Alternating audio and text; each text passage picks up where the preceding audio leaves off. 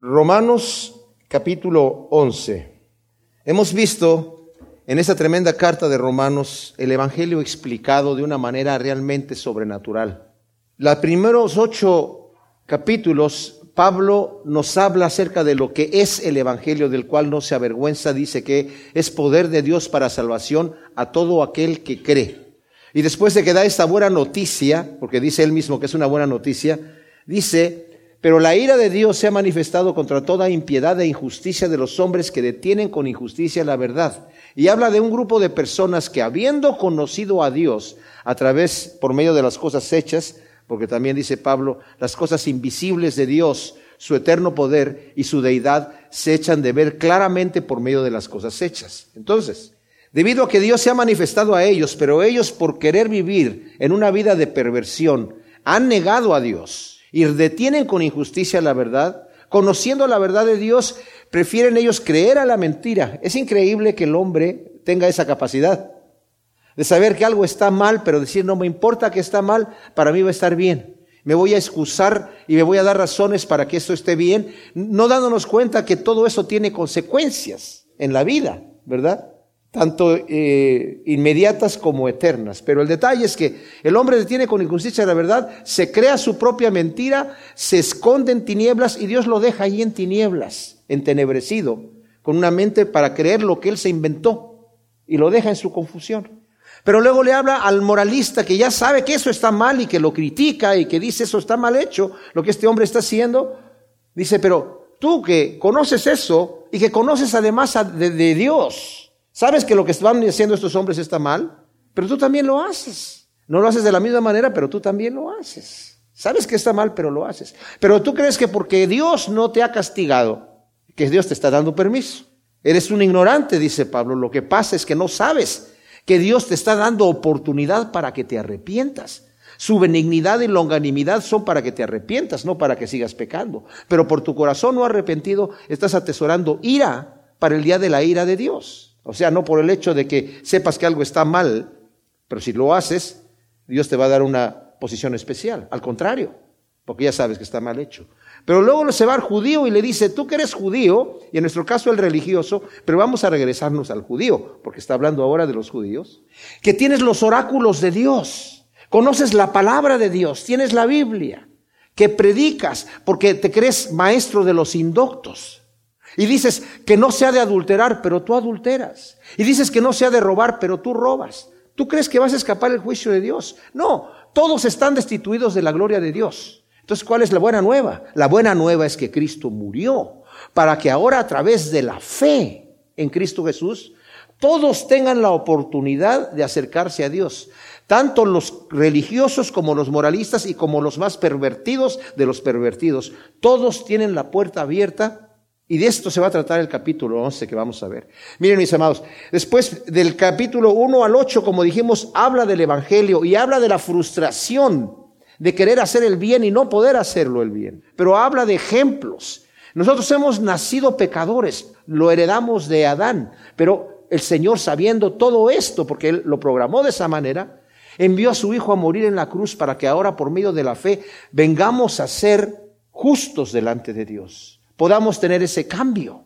Y Pablo termina en el capítulo 8 de una manera tremenda, mostrándonos que es a través del Espíritu de Dios que ahora nosotros podemos servir a Dios.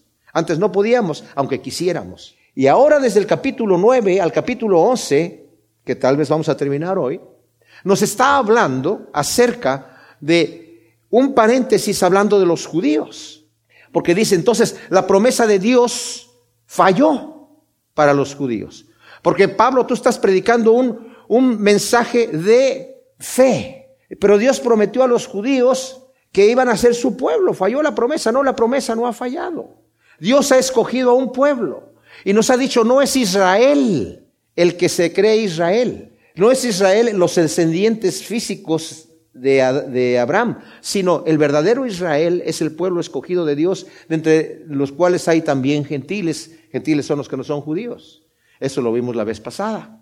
Y que no es judío el que se dice judío por, por raza, sino el verdadero judío, que es judío quiere decir eh, sometido a Dios, gobernado por Dios. Es aquel que lo es de corazón. En relación a lo expuesto, que ha dicho Pablo aquí al final, que dice, los judíos andaban buscando la justicia, pero no la encontraron. ¿Por qué? Porque la buscaban a través de sus buenas obras. Querían ganarse el cielo a través de sus buenas obras, pero sus buenas obras no eran buenas, eran malas. Porque nadie hace lo suficientemente bueno para servir a Dios. Y por su frustración no quisieron recibir al Mesías, les fue tropiezo. ¿Cómo que ahora todo lo que he hecho, todas las obras que he hecho no me sirven para nada? Eso no, no, eso no lo puedo recibir. Pero el gentil, el pecador que ya no tenía remedio, en el momento que escucha que el Señor lo perdona y que le abre la puerta, se aferra con violencia de esa noticia y él encuentra la salvación, justamente. Entonces, en relación a esto, dice el primer versículo, digo pues, ¿ha desechado Dios a su pueblo? De ninguna manera, porque también yo soy israelita de la descendencia de Abraham, de la tribu de Benjamín. O sea, el mismo Pablo se pone como ejemplo. Ha desechado entonces a su pueblo. Ya los judíos no entran porque andan buscando a través de las obras. No, yo también soy judío, dice Pablo. Yo también soy judío. Y soy además de la tribu de Benjamín, de la tribu que se le pegó a la tribu de Judá cuando se dividió el reino de los que por lo menos se consideraban fieles al Señor en aquel entonces. La respuesta dice, de ninguna manera, o sea, es, es contundente la respuesta de Pablo. No ha desechado Dios a su pueblo que eligió de antemano, en algunas de sus traducciones dice que conoció de antemano, bueno, es lo mismo. ¿O no sabéis qué dice la escritura sobre Elías? ¿Cómo invoca a Dios contra Israel? Y diciendo, Señor, mataron a tus profetas y destruyeron tus altares y yo he quedado solo y buscan mi vida. Pero ¿qué le dice la divina respuesta? Me he reservado siete mil varones quienes no doblaron rodilla delante de Baal. Ustedes se acuerdan del incidente, ¿no?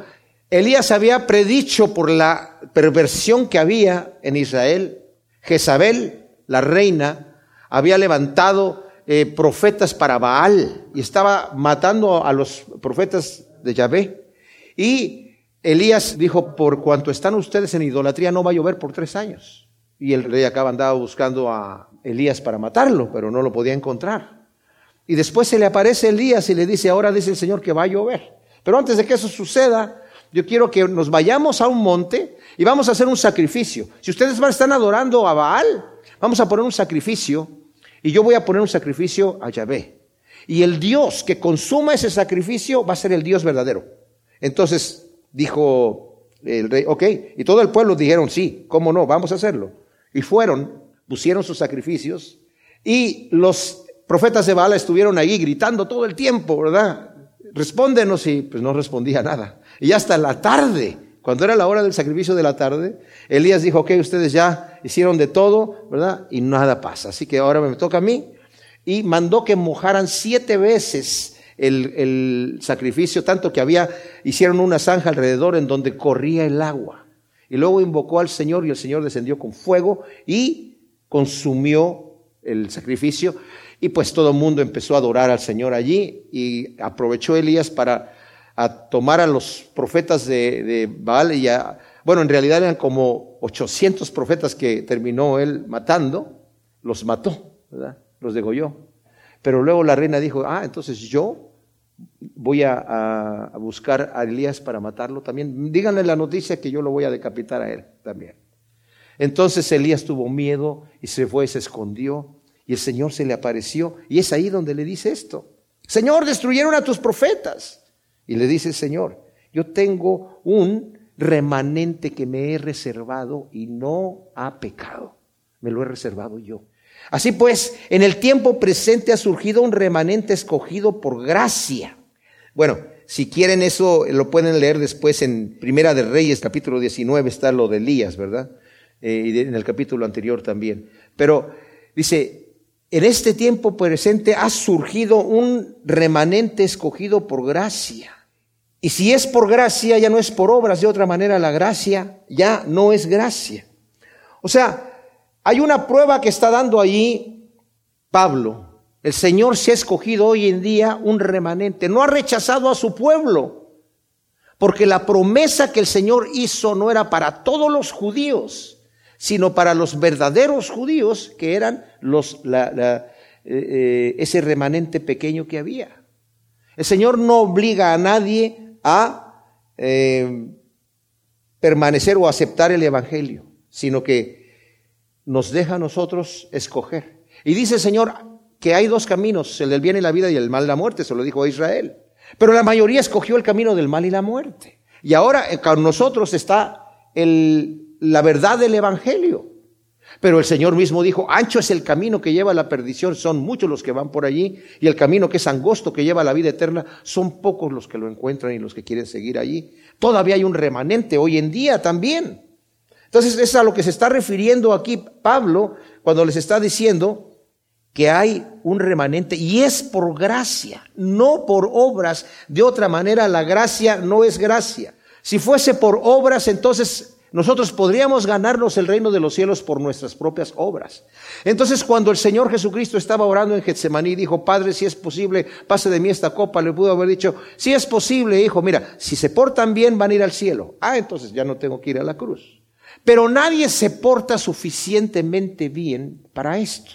Entonces el Señor en Cristo Jesús termina todo lo que la ley era. Y como vimos anteriormente, la ley era ese guía que nos llevaba a Cristo. Porque la ley fue dada para entender los principios divinos a causa de la transgresión, pero también para que supiéramos que nosotros en nuestra poca fuerza no podemos cumplir lo que Dios demanda de nosotros.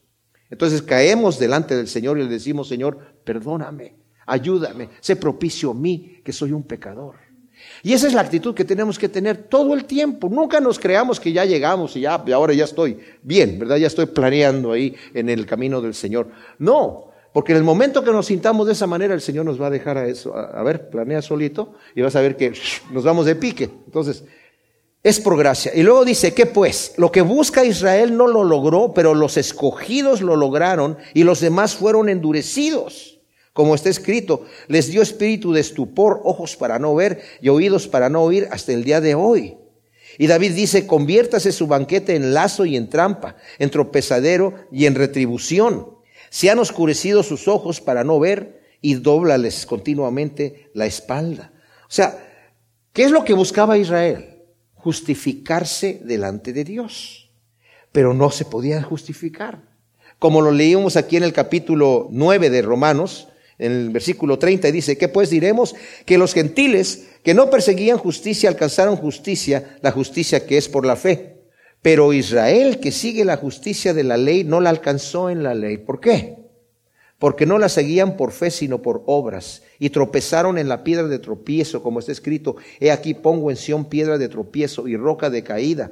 El que crea en él no será avergonzado. ¿Saben qué pasó cuando el Señor Jesucristo llegó ante el pueblo judío y ante los dirigentes judíos? Ellos que estaban esperando un Mesías que les fuera a aplaudir, a decirles, señores, han hecho un buen trabajo. ¿Eh? Y yo vengo aquí ahora a liberarlos de esta opresión romana, voy a implantar mi reino eterno y todo va a estar feliz. Pero ¿qué vino a hacer el Señor Jesucristo? Vino a condenar a los hipócritas religiosos que se creían que estaban bien. Y a ellos no les gustó eso, definitivamente. Porque el necio no le gusta la exhortación, como hemos visto en Proverbios. No la acepta, no la recibe. Por el otro lado, el Señor Jesucristo vino a dar un mensaje de esperanza y de salvación. Y los pecadores eran los que se acercaban, los que se aferraban a esa verdad. Ahí llegó una Magdalena, ahí llegó esa pecadora a llorarle a los pies, ahí llegó un cobrador de impuestos, un publicano que era considerado de lo nada. Llegaron de todo tipo de gente, dos personas violentas, que el Señor les puso hijo del trueno a los dos, hijos del trueno. Juan y su hermano eran aguerridos, eran violentos. Y es, cuando leemos las epístolas de, Juan y su evangelio, es un hombre transformado. Nos, es el, que más nos habla del amor de Dios. Impresionantemente. Se aferraron del Señor. Estos pecadores se aferraron. Entonces dice aquí, lo que sucede es eso. Y, y Pablo, fíjense que en estos tres capítulos se ha calculado que cita un promedio de, bueno, algunos han calculado 88 escrituras del Antiguo Testamento, en pedacitos chiquitos. ¿verdad? Impresionante el conocimiento que él tenía y la manera como el Espíritu Santo lo utilizó para esto. Pero con todas estas cosas lo que está haciendo eh, Pablo, muy cuidadosamente, yo no me estoy inventando, dice Pablo, esta doctrina. Esto es una doctrina que ya venía.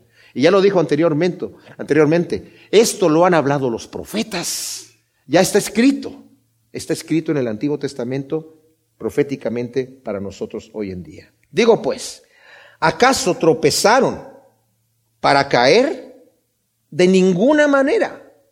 Pero con su transgresión vino la salvación a los gentiles para provocarlos a celos.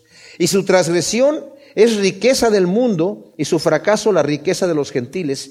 Si eso es así, ¿cuánto más su plena restauración? Ahora, surge la pregunta aquí. ¿Ha tropezado Israel para quedarse caído y no volverse a levantar? De ninguna manera. Nuevamente la respuesta tenaz y la respuesta eh, fuerte de, de Pablo diciendo eso no puede ser. Pero con su transgresión vino la salvación a los gentiles para provocarlos a celos. Ahora, esto, cuando habla el Señor de provocar a celos, que también está escrito en el Antiguo Testamento, y vamos a ver algunas escrituras aquí acerca de eso, el Señor no es, no es que los celos estamos viendo un, un sentimiento carnal aquí, es, no son los celos carnales. Es el celo, es una forma de expresión en donde el Señor está expresando algo de que yo veo a los gentiles, yo como judío veo a los gentiles con el gozo del Espíritu, teniendo paz, en una adoración plena con el Señor. Y yo estoy a través de legalismos y de ritualismos queriendo agradar a Dios y le tengo envidia a eso que tienen estos gentes que yo no lo tengo. Y esa es la provocación que el Señor está teniendo hacia su pueblo, provocándolos a celos. Y por eso dice aquí, Tropezaron ellos para la salvación de los gentiles, para provocarlos a celos. Y si su transgresión es riqueza del mundo y su fracaso la riqueza de los gentiles, cuánto más su plena restauración. En la providencia divina, Dios permitió que la mayoría de Israel se endureciera para abrir eh, la puerta de salvación a los gentiles. Ahora, esto no significa, fíjense bien cómo el Señor actúa, esto no significa que el Señor solamente tenía una puertita chiquita y que, bueno, ahora están entrando los judíos, vamos a, parar a los judíos, que ellos no entren, los voy a endurecer para que no crean en el Mesías y que entren los gentiles que van a entrar. Porque la puerta está muy pequeña. Bueno, aunque el Señor nos dice que la puerta es angosta, no se está refiriendo a eso. Y no cerró el Señor la puerta a todos los judíos tampoco. Porque hay un remanente, el mismo Pablo acaba de decir, entonces, eh, que eh, ha desechado Dios a su pueblo. No, no, no ha desechado. Yo soy también judío. De hecho, la primera iglesia que hubo, ¿cuántos se convirtieron con las predicaciones de Pablo? Perdón, de Pablo y de Pedro, ¿verdad? Miles. Cuando llega Pablo a Jerusalén, eh, después de uno de sus viajes, le dice Santiago, tú ya sabes, Pablo, ¿Cuántos miles de judíos se han convertido al Evangelio? Y son celosos guardadores de la ley. Pero se les ha informado que tú andas predicando a los judíos que no tienen ya que guardar la ley de Moisés. Bueno, Pablo no andaba predicando a los judíos que no tenían que guardar la ley. Eso se lo predicaba a los gentiles. De hecho, cuando tomó a Timoteo porque era mitad judío, era de padre judío, pues se consideraba judío, aunque de madre gentil, lo hizo circuncidarse para poder andar con él trabajando en el ministerio, para que no fuera eh, a ser piedra de tropiezo para otros judíos. Pero en cambio Tito, que era gentil completamente, no, no, no, no, no le dijo nada. Y a muchos de los gentiles que llegaban los judíos de, de Jerusalén a las iglesias de los gentiles a decirles, ustedes tienen que hacerse judíos primeramente para poder entrar dentro del pacto de Dios ahora como cristianos porque en su mente no podían entender cómo es posible que vayas a entrar al cielo si no pasas a través de todo lo que Dios nos ha revelado desde el inicio cuando escogió a Abraham. Pero vimos anteriormente que Él les está hablando, el mismo Pablo les dijo, pero el Señor escogió a Abraham antes de dar la ley. Y Abraham ya era el padre de la promesa y lo escogió estando no circuncidado sino incircunciso. Y cuando estaba siendo incircunciso es cuando dice la escritura que creyó a Dios y le fue contada su fe por justicia, estando en la incircuncisión. Entonces, estos judíos llegaban a las iglesias a decirles, tú no vas a poder entrar al reino de Dios si no guardas la ley y los varones tienen que circuncidarse si no han sido circuncidados. ¿verdad? Porque ese es parte del pacto de Dios.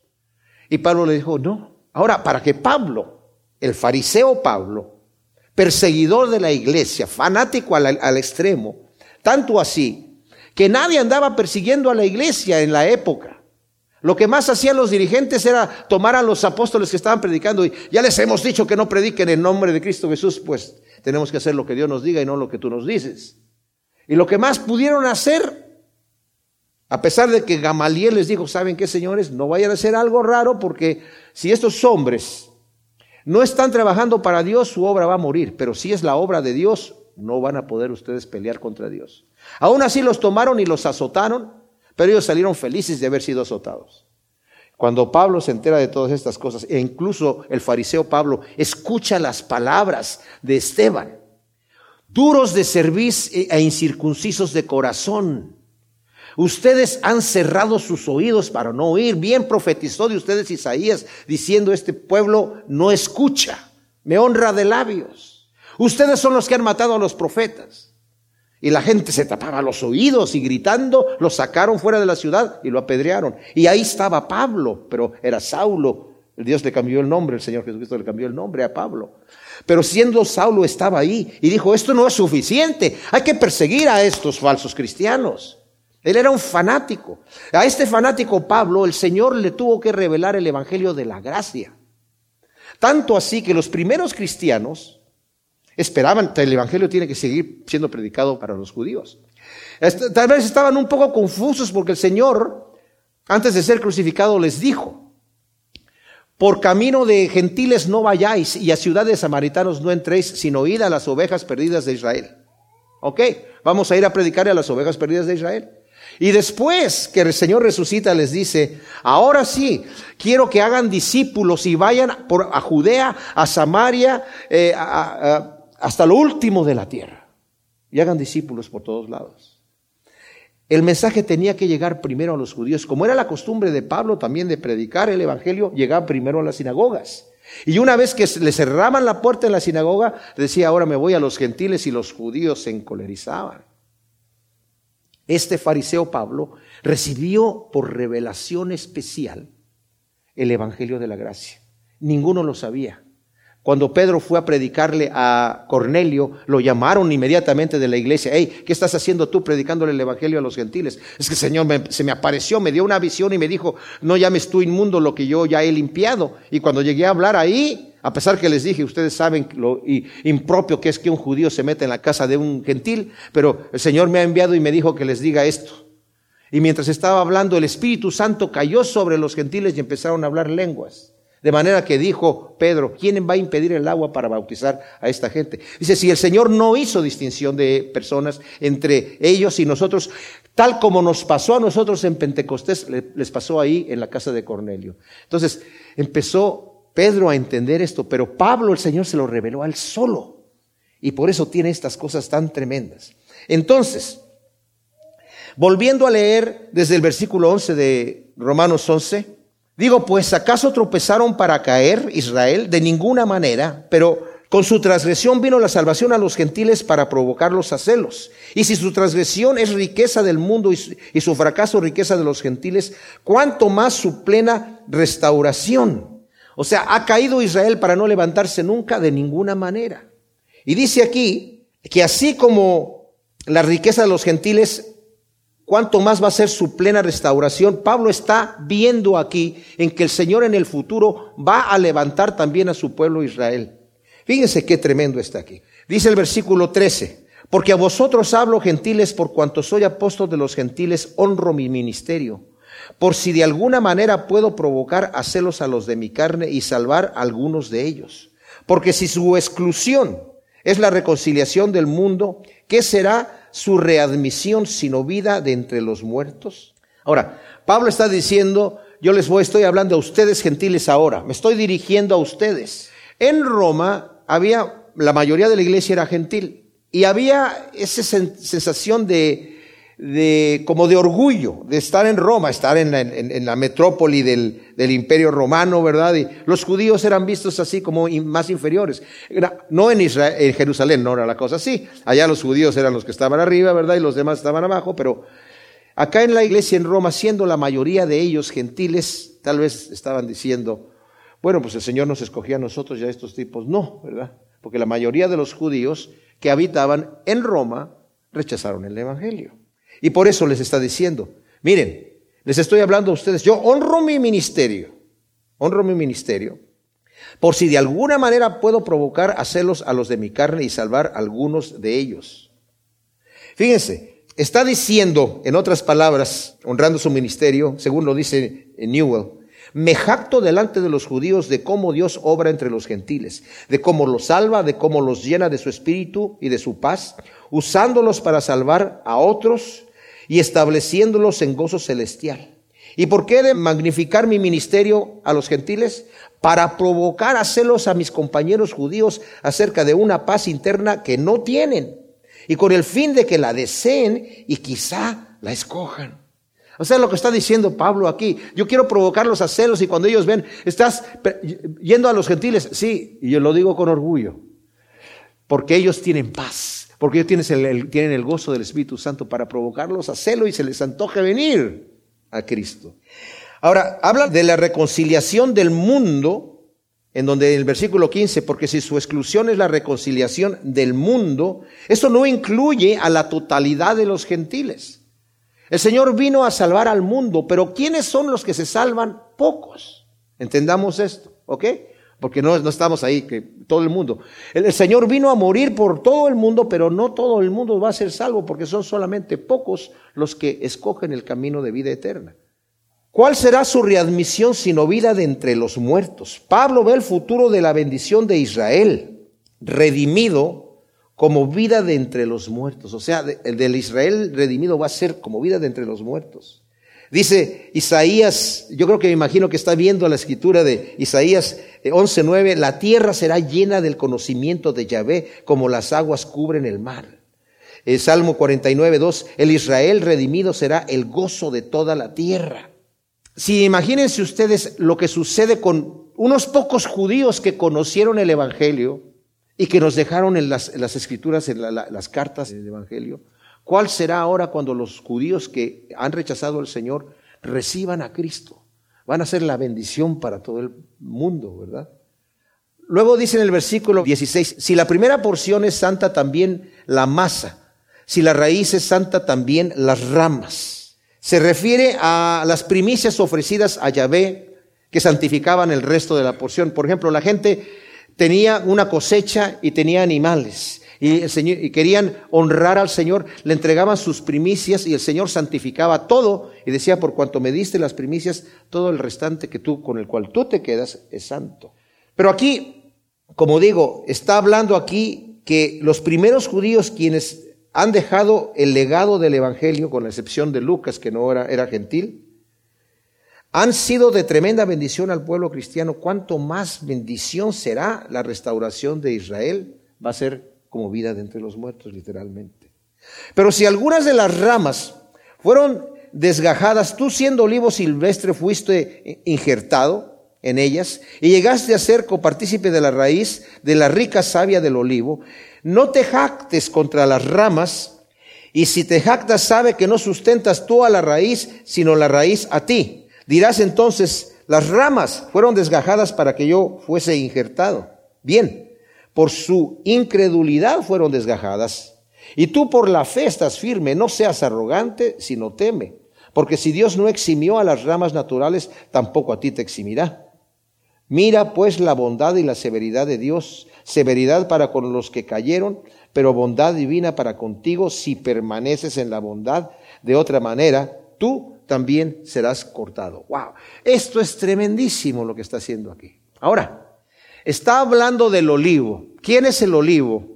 Algunos critican, Pablo era un buen teólogo y sabía mucho de teología, pero era muy mal aboricultor, no sabía cómo se manejan los árboles. Nadie pone un injerto de un olivo silvestre en un olivo fino. Lo hace al revés. La rama del olivo fino la ponen en el acebuche, en el olivo silvestre, que es un árbol que tiene el tronco firme y tiene mucha vida y entonces produce, porque el olivo cultivado no es tan fuerte como el acebuche. Y aquí está diciendo, tú siendo acebuche gentil, te pusieron en el olivo cultivado. Pablo más adelante dice que eso es contra naturaleza, pero fíjense que es especial.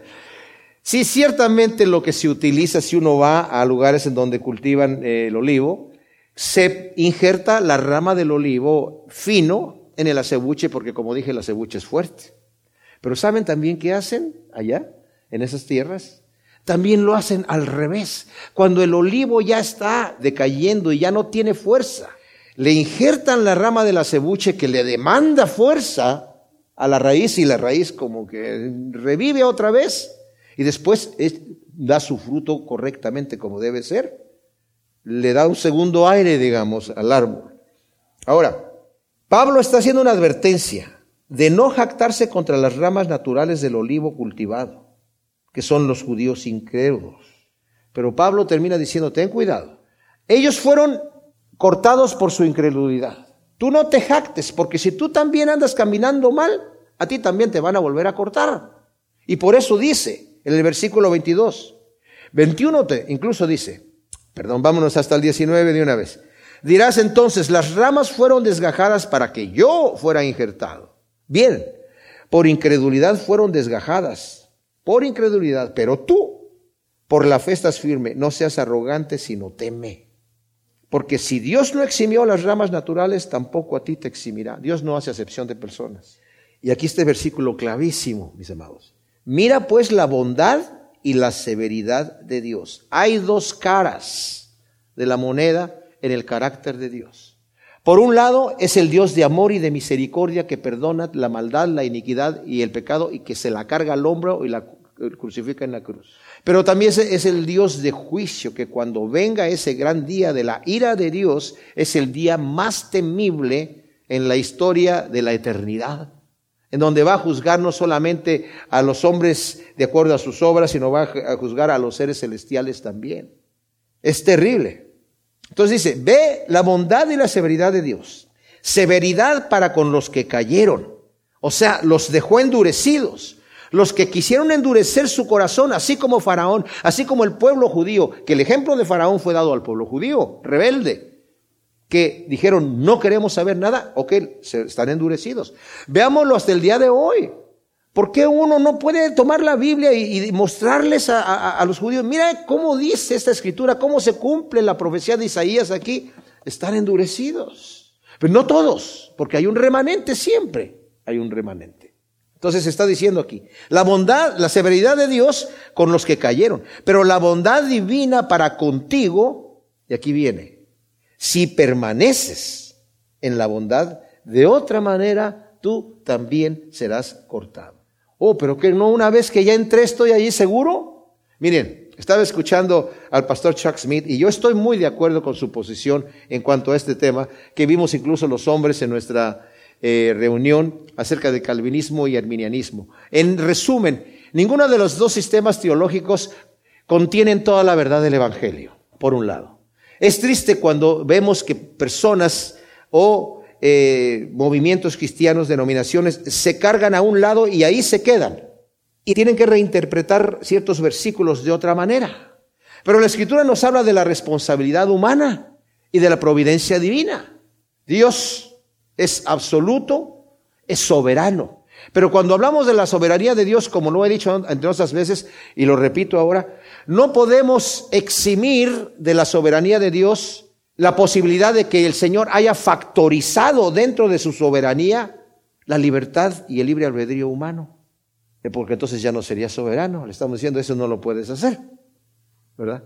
Entonces, lo que yo veo aquí, si estamos leyendo esto claramente aquí, si yo ya he sido injertado en el olivo, yo que era cebuche, mi rama está injertada en el olivo. ¿Y cuál es el olivo? Bueno, la posición general es que el olivo viene a ser Abraham, al quien se le hizo la promesa.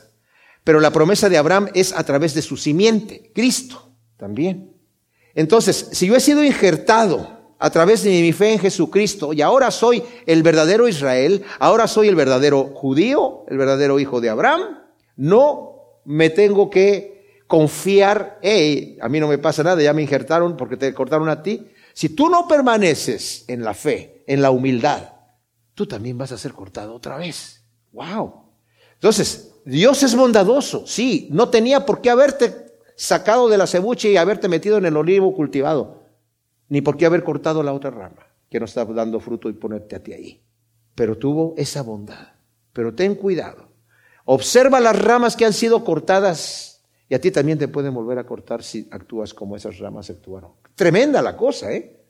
O sea, mis amados, esto es para que nosotros por un lado le demos gracias a Dios, porque a nosotros de los más viles pecadores nos sacó, nos tomó para darnos lo que no merecemos para prometernos lo que no hemos ganado nosotros, darnos herencia en los cielos, coherederos con Cristo Jesús, herederos de Dios.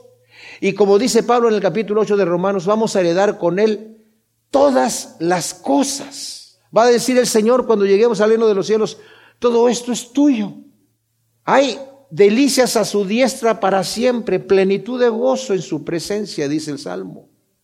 Eso es nuestro, ¿verdad? Esa es la bondad de Dios.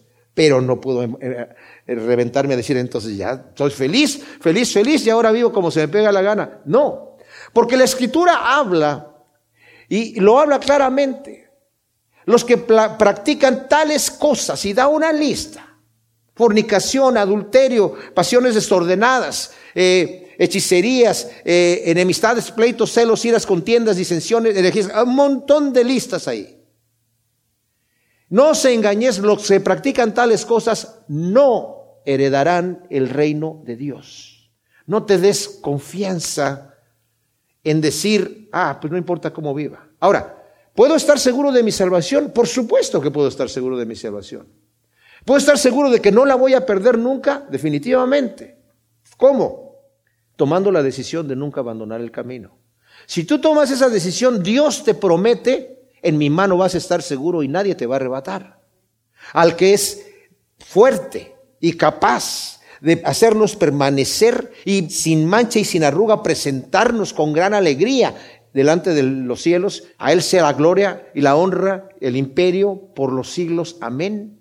Él nos promete que si nuestra decisión es no permanecer en pecado, sino irnos purificando, el Señor nos va a purificar. No lo hace de un golpe pero lo hace poco a poco. Y sí, nuestra carne tiene sus, nos jala para acá y de repente vamos a estar de rodillas y pidiéndole al Señor perdón todos los días. Pero necesitamos estar conscientes de que no podemos vivir unas vidas de pecado porque dice la escritura aquí mismo en Romanos 8, el que vive de acuerdo a la carne está a punto de morir, pero si por el Espíritu haces morir las obras de la carne, vas a vivir. El que permanece hasta el fin será salvo. No te engañes, no te engañes. Y no digas, es que a mí no me lo explicaron, yo lo digo claramente. Si vivimos vidas carnales, mis amados, no esperemos el reino de los cielos. Y yo no me voy a confiar a una posición teológica que alguien inventó por allí para decir, no, pues esto ya estoy seguro. A mí no me va a pasar nada. Cuando llegue ahí, el Señor va a cerrar un ojo y va a decir, no, yo no veo tu vida, yo veo la justicia de mi hijo. Por un lado eso es cierto. Por un lado eso es cierto. Pero por el otro lado, si lo hago cínicamente, el Señor me va a decir, ¿por qué me dices Señor, Señor y no haces lo que yo digo? Apártate de mí, maldito, hacedor de maldad. Si yo soy un hacedor de maldad, no me puedo dar palmaditas en la espalda y estar confiado en decir, no, pero no hay problema porque yo ya recibí a Cristo como mi Salvador, lo confesé con mi boca y he creído en mi corazón que Dios lo levantó de los muertos y estamos listos. Y dice Santiago, ah, si tú crees esas cosas, qué bien, por lo menos muestras que tienes más de dos neuronas en la cabeza. Pero ¿sabes qué? Los demonios también dicen eso y eso lo creen, pero ¿qué hacen? Tiemblan, ¿por qué? Porque viven unas vidas perversas. Y aún ellos, dice, hablando de los judíos, si no continúan en su incredulidad, serán nuevamente injertados, porque Dios es poderoso para volverlos a injertar. Esto ya es una locura en la arboricultura, pero no es, Pablo no es un arboricultor, ¿verdad? sino está hablando estos ejemplos de que cómo se le corta una rama a un olivo, se le injerta una cebucha y luego se le injerta la rama que se le cortó otra vez, que no ya se secó, pero Dios es poderoso para volverle a dar vida y volverla a injertar, ¿verdad? Es lo que nos está diciendo aquí. Porque si tú fuiste cortado del que por naturaleza es olivo silvestre y contra naturaleza, ahí está, fuiste injertado en el olivo cultivado, ¿cuánto más estos que son las ramas naturales serán injertados en su propio olivo? Ahora, esto es un misterio definitivamente. Es un misterio esta situación. Y por eso dice Pablo, porque no quiero, hermanos, que ignoréis este misterio, para que no seáis arrogantes acerca de vosotros mismos, que un endurecimiento parcial ha ocurrido a Israel hasta que entre la plenitud de los gentiles. Ahora, ¿qué es un misterio? Bueno, en el concepto de Pablo, un misterio es un tema de revelación que antes se escondía, llegando a descubrirse por la luz dada a los apóstoles al completar el canon del Nuevo Testamento. Eso es lo que esto significa. Si ustedes lo van a buscar en el diccionario de la Real Academia Española, les va a dar otra eh, definición. Pero en cuanto a Pablo, esto es lo que es. Ahora, hay una advertencia nuevamente a Pablo a los gentiles a no ser arrogantes. Israel ha sido endurecido hasta que entre la plenitud de los gentiles. ¿Esto quiere decir que van a entrar todos los gentiles? No, esto quiere decir que hasta que entren todos los gentiles que han sido escogidos. Porque aunque el Señor, como dije antes, vino a llamar a todo el mundo, muchos son los llamados y pocos son los escogidos, pocos son los que van a seguir, los que van a obedecer. El Señor dijo, al que me viene, yo no le echo fuera. Sí, pero usted, el Señor también dice, ustedes no quieren venir a mí para tener vida. O sea, la puerta está abierta, pero el Señor no me va a forzar a entrarla. Y así todo Israel será salvo, como está escrito, vendrá de Sión el libertador que quitará de Jacobo la iniquidad, la impiedad. Y este será mi pacto con ellos cuando quite sus pecados. Ahora, aquí Pablo cita Isaías 59, Jeremías 59, 20 y Jeremías 31 del 33 al 34. ¿Qué Israel es este? Porque anteriormente dijo que no todos, eh, eh, el pueblo que se dice Israel es Israel. Pues no se está refiriendo al Israel, como decía Juan Calvino, está todos los escogidos entre los gentiles y los demás. No, porque ha venido hablando del Israel étnico. Ha venido hablando del, Israel que, ha tenido endurecido anteriormente. En el versículo 25 lo acaba de decir. Hubo un, eh, un endurecimiento parcial, ha ocurrido a Israel. Ese es el Israel étnico. Y está hablando del mismo. Todo Israel va a ser salvo. Pero ¿a qué se refiere de que todo Israel va a ser salvo? No es la totalidad de los judíos en la historia, son la totalidad de los judíos, de los israelitas escogidos. No significa, dice F.F. F. Bruce, no significa todo judío sin excepción alguna, sino Israel en general. Va a haber una mayoría, va a haber una, una conversión final de un grupo de, israelitas grande. Y, como dice Zacarías del 12:10, eh, mirarán al que traspasaron y llorarán reconociendo, este era el verdadero Mesías. Pero ¿cuándo va a ser eso? Cuando el anticristo se levante y oprima a la nación de Israel y estén todos los pueblos alrededor de Israel. Si ustedes leen el capítulo 12 de Zacarías, Zacarías está antes, antes, de Malaquías y Malaquías es el último libro del Antiguo Testamento. Lean el capítulo 12 y ahí se van a dar cuenta que habla de los tiempos del fin, cuando todas las naciones que están rodeando a Israel van a atacar, el Señor los va a destruir y se van a dar cuenta, este es el verdadero Mesías y no lo negamos, lo crucificamos y dice, y van a llorar como llora la madre al, al hijo. Pero les da estas escrituras. Ciertamente, en cuanto al Evangelio, son enemigos por causa de vosotros, pero en cuanto a la elección son muy amados por causa de los padres. Ahora, eh, en, no tenemos tiempo, pero en Primera de Tesalonicenses, eh, capítulo 2, del versículo 14 al 16, al 16, Pablo habla de su nación de una forma que no habla anteriormente. Y dice, ellos han negado, se han, se han rechazado, se han endurecido, eh, han blasfemado el nombre de Dios. Mi pueblo. Dice, pero en cuanto al Evangelio son enemigos de Dios, en, ese, en esa situación son enemigos, pero por la elección son amados, porque el Señor los eligió, eligió a su pueblo, y por qué los eligió a ellos no sabemos, pero los eligió, y hizo la promesa a Abraham de que en su descendencia iban a ser benditas todas las naciones. Entonces, esa permanece esa promesa de Dios todavía para el pueblo de Israel. Porque son irrevocables los dones y el llamamiento de Dios.